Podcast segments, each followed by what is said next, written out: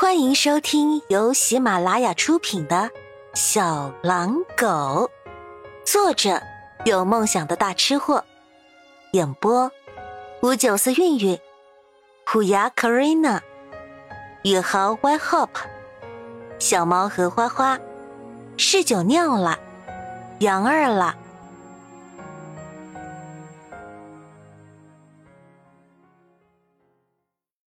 第十七集。然而，就如同当初他们见了穆修杰就一口断定他是自己的小男朋友一样，薛峰如今也成了新男友，后面还带着一群像是社会人士的小弟，不时来参见大嫂，弄得风风火火的，整条街都知道曲颖又换男朋友了。同时，也因为这个缘故，周围小偷都减少了。治安情况直线上升。所幸大家八卦归八卦，也不耽误他做生意。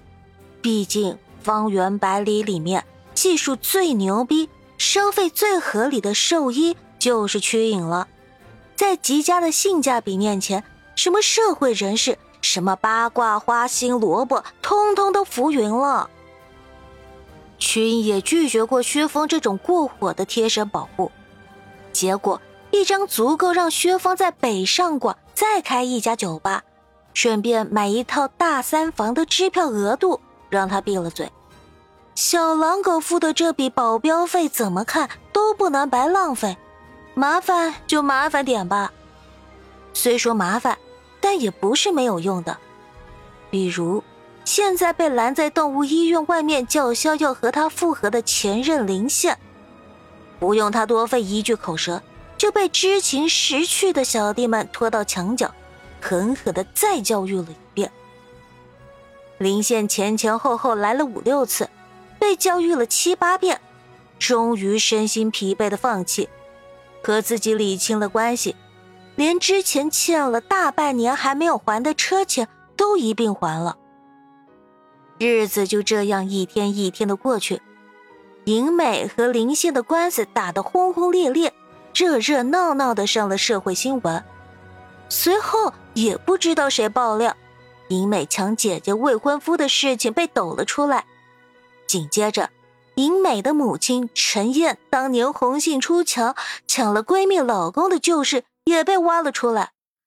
然后换夫重建家庭之类的狗血事也被知情的路人一一捅出来。一时间跌宕起伏，风起云涌。原本被舆论一边倒狂骂的渣男林宪得以喘息，原本被群众当成小白花一样无辜又可怜的尹美，成了千夫所指的黑心莲。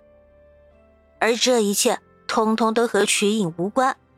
他给了一笔钱送曲妈出国旅行，而自己这里那些八卦记者。根本就无法突破薛峰小弟们的防守线，更别说网上巨细靡遗的把银美一家子和林县祖宗十八代都给剥得一干二净。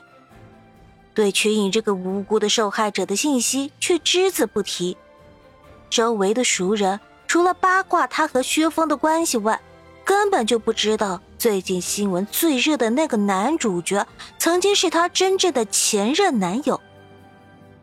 毕竟当年林宪怕猫怕狗，这么多年来从不曾踏入过他工作场所半步。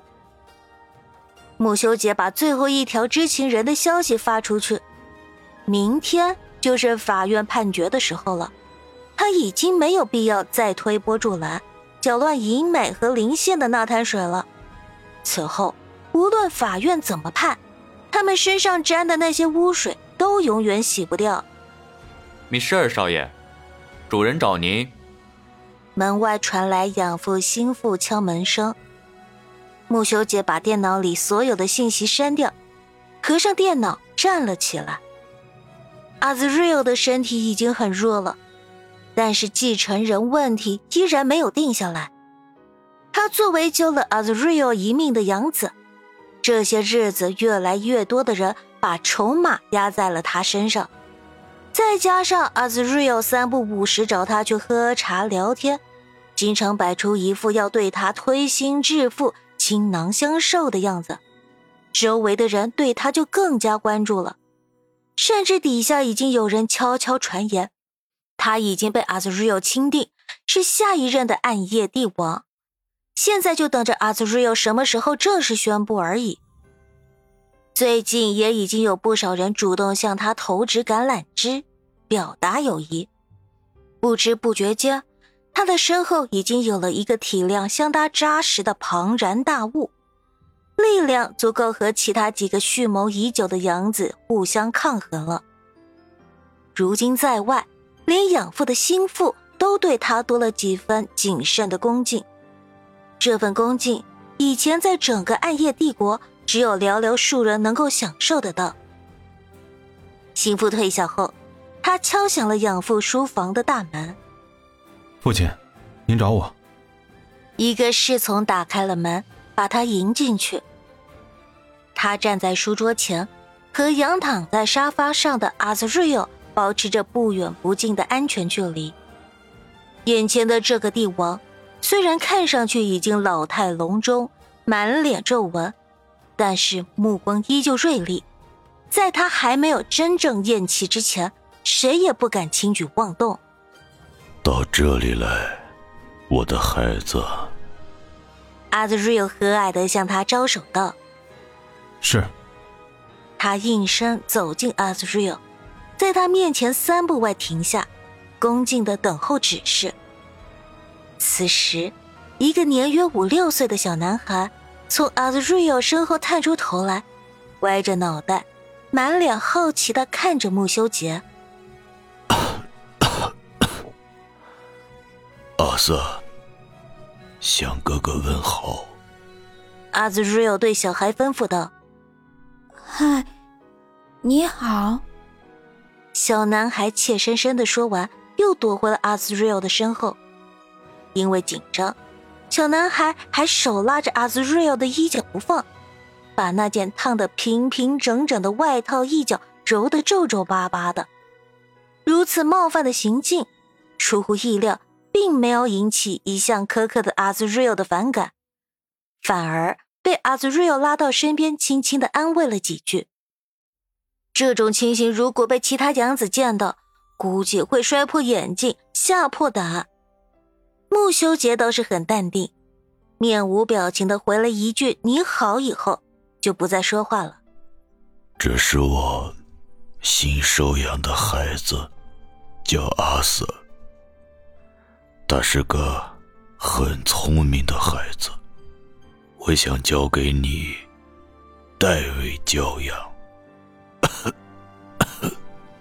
阿兹瑞尔把小男孩拉到他面前说。是的，父亲，我会好好照顾阿瑟的。穆修杰说完，笔直的站在阿瑟面前，任由阿瑟继续好奇的打量他。